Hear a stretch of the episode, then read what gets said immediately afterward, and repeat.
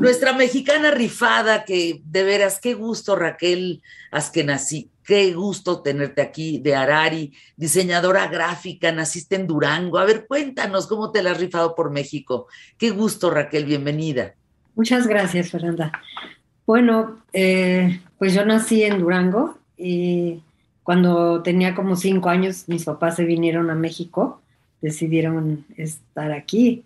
Eh, y bueno, es un privilegio poder estar en este país, la verdad. sin duda, sí. A ver, Raquel, ¿cómo te descubriste en el tema de, diseñadora gráfica? ¿Cómo, ¿Cómo, decidiste finalmente eh, esta carrera que te ha dado tanto éxito, Raquel? Mira, la verdad es que eh, yo no, eh, no tomé diseño gráfico de del principio. Yo cuando me casé, eh, ya tenía mis niños eh, edad de ir a la escuela y empezaron a, ir a la escuela. Decidí tomar, al, esa sí me, sentí que me apasionaba, la carrera de guía Montessori. Mm. Entré a, y de ahí fue donde surgió eh, esta, este libro como yo digo, con, sin propósito directo, con un propósito indirecto. ¿Por qué? Porque eh, como nos íbamos, ellos se iban a la escuela, yo me iba al, hasta Tlalpan, me iba a la carrera, tuve que, requerí de alguien que me apoye a cocinar.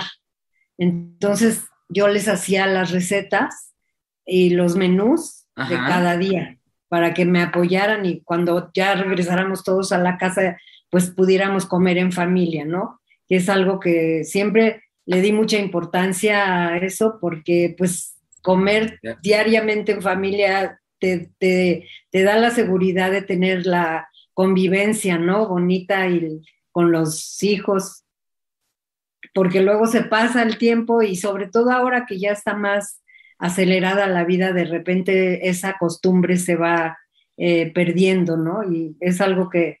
Además ayudas a otras mujeres, porque eres autora de libros que se llama Rapsodia de Sabores, Rapsodia de Postres, que es un sincretismo maravilloso entre la música y la comida.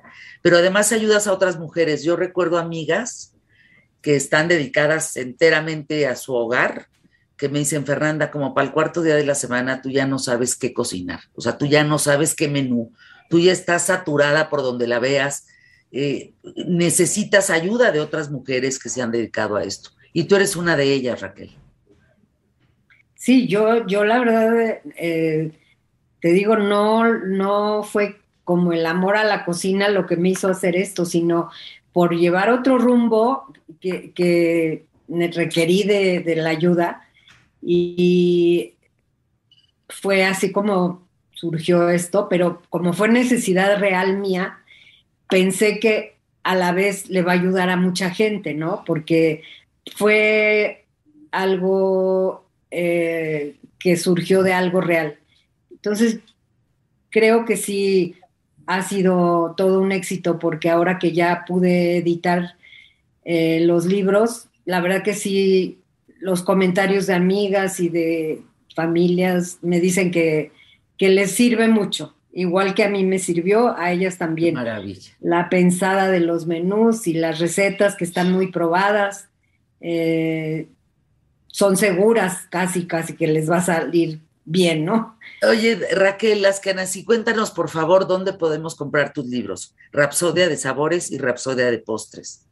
Mira, ahorita están en, eh, en, las redes, en Amazon, en Instagram, en, en Apple, en, en, nuestra página directa. Están tanto físicamente como también digital, ebook, el ebook. Me da mucho gusto, Raquel. Qué, qué, bueno que puedas darle esto a México. Qué bueno que. ¿Qué es lo más bello que te han comentado de tu trabajo? Uy, sí, la verdad que sí me dicen que Mira, algo que es muy bonito del libro es que tiene, cada receta tiene su fotografía. Entonces muchas veces ves el título y dices que no te imaginas qué es. Cuando ya ves la fotografía, pues ya te inspira, ¿no?